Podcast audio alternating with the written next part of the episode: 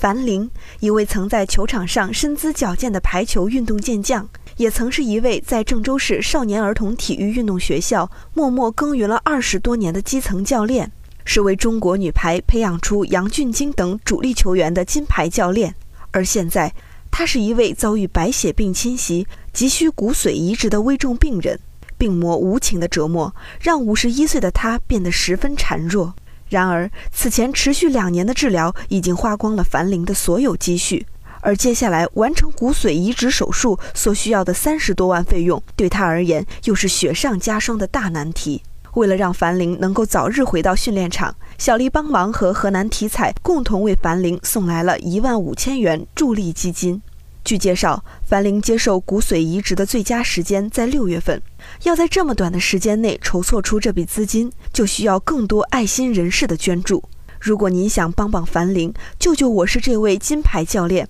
那就请让我们一起伸出援手，奉献我们的爱心。